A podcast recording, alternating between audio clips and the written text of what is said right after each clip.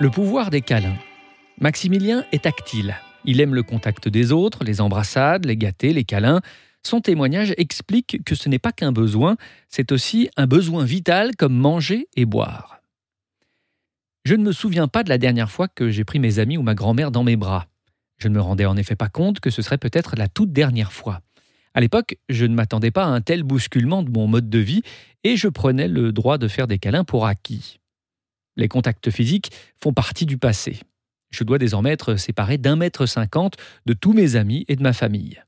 Cette distance relativement courte se transforme en années-lumière pour la personne tactile que je suis. Si cette fameuse distance d'un mètre cinquante n'empêche pas le contact social au sens strict du terme, elle interdit sa dimension physique. Fini les câlins, les bisous, pas question de prendre sa grand-mère dans ses bras, de lui prendre la main ou même de l'effleurer. Je peux courir avec un ami, mais je ne peux pas lui taper dans le dos pour l'encourager lorsqu'il s'essouffle. Pas de bise à une connaissance croisée dans la rue en promenant le chien. La discussion prend alors une tournure très gênante et crée des situations cocasses. Nous devons tous les deux nous retenir de nous faire la bise. C'est difficile de désapprendre ce que nous faisons depuis notre naissance. Le mètre et demi qui nous sépare rend la discussion, elle aussi, distante et hésitante. Et pourtant, cette distanciation physique est devenue la preuve d'amour ultime. Si tu tiens vraiment à telle personne, ne l'approche pas. Mais que c'est difficile. Toucher. Les contacts physiques représentent pour moi une forme d'énergie. Je les vois comme un complément alimentaire, introuvable ailleurs dans mon alimentation. Je m'en nourris. Ce complément alimentaire s'avère particulièrement important dans les périodes plus déprimantes et les moments de solitude. Il me rappelle que je ne suis pas seul.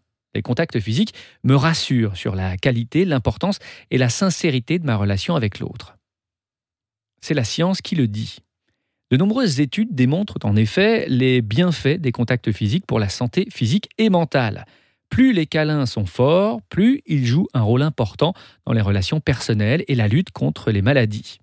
Pour faire court, ils œuvrent à la sécrétion de diverses hormones qui génèrent autant de merveilles pour notre corps et notre esprit.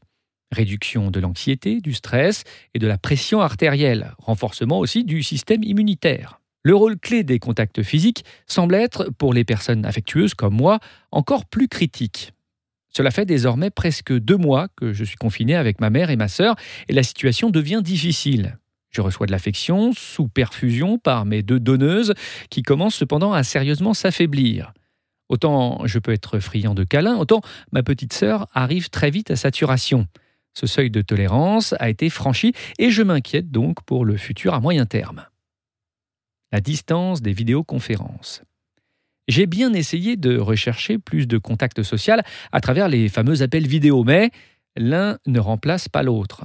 Arriver à l'appel vidéo constitue déjà un parcours du combattant en soi. Il faut se convaincre de rester assis pendant une heure devant son ordinateur après avoir déjà travaillé ou étudié dessus toute la journée. Braver les problèmes de connexion Internet et prier pour que votre interlocuteur y soit arrivé également. L'appel, une fois enclenché, me comblera bien moins qu'une vraie conversation comme dans la vie d'avant. Le décalage récurrent du son et de l'image génère l'impossibilité d'entendre quoi que ce soit lorsque plusieurs personnes parlent en même temps. Le ton de la conversation n'est pas le même, plus superficiel. On a en effet peu de choses à se raconter au vu du train de vie actuel et identique de chacun. Passé quelques expériences sur Zoom, Skype, Facebook, WhatsApp, Party et j'en passe, la plupart de mes proches semblent s'être lassés de ces appels vidéo au point d'en préférer le traditionnel appel téléphonique. Qui a dit que le vintage était dépassé? S'embrasser bientôt. Mes relations se nourrissent de contacts physiques que le confinement a réduits à néant.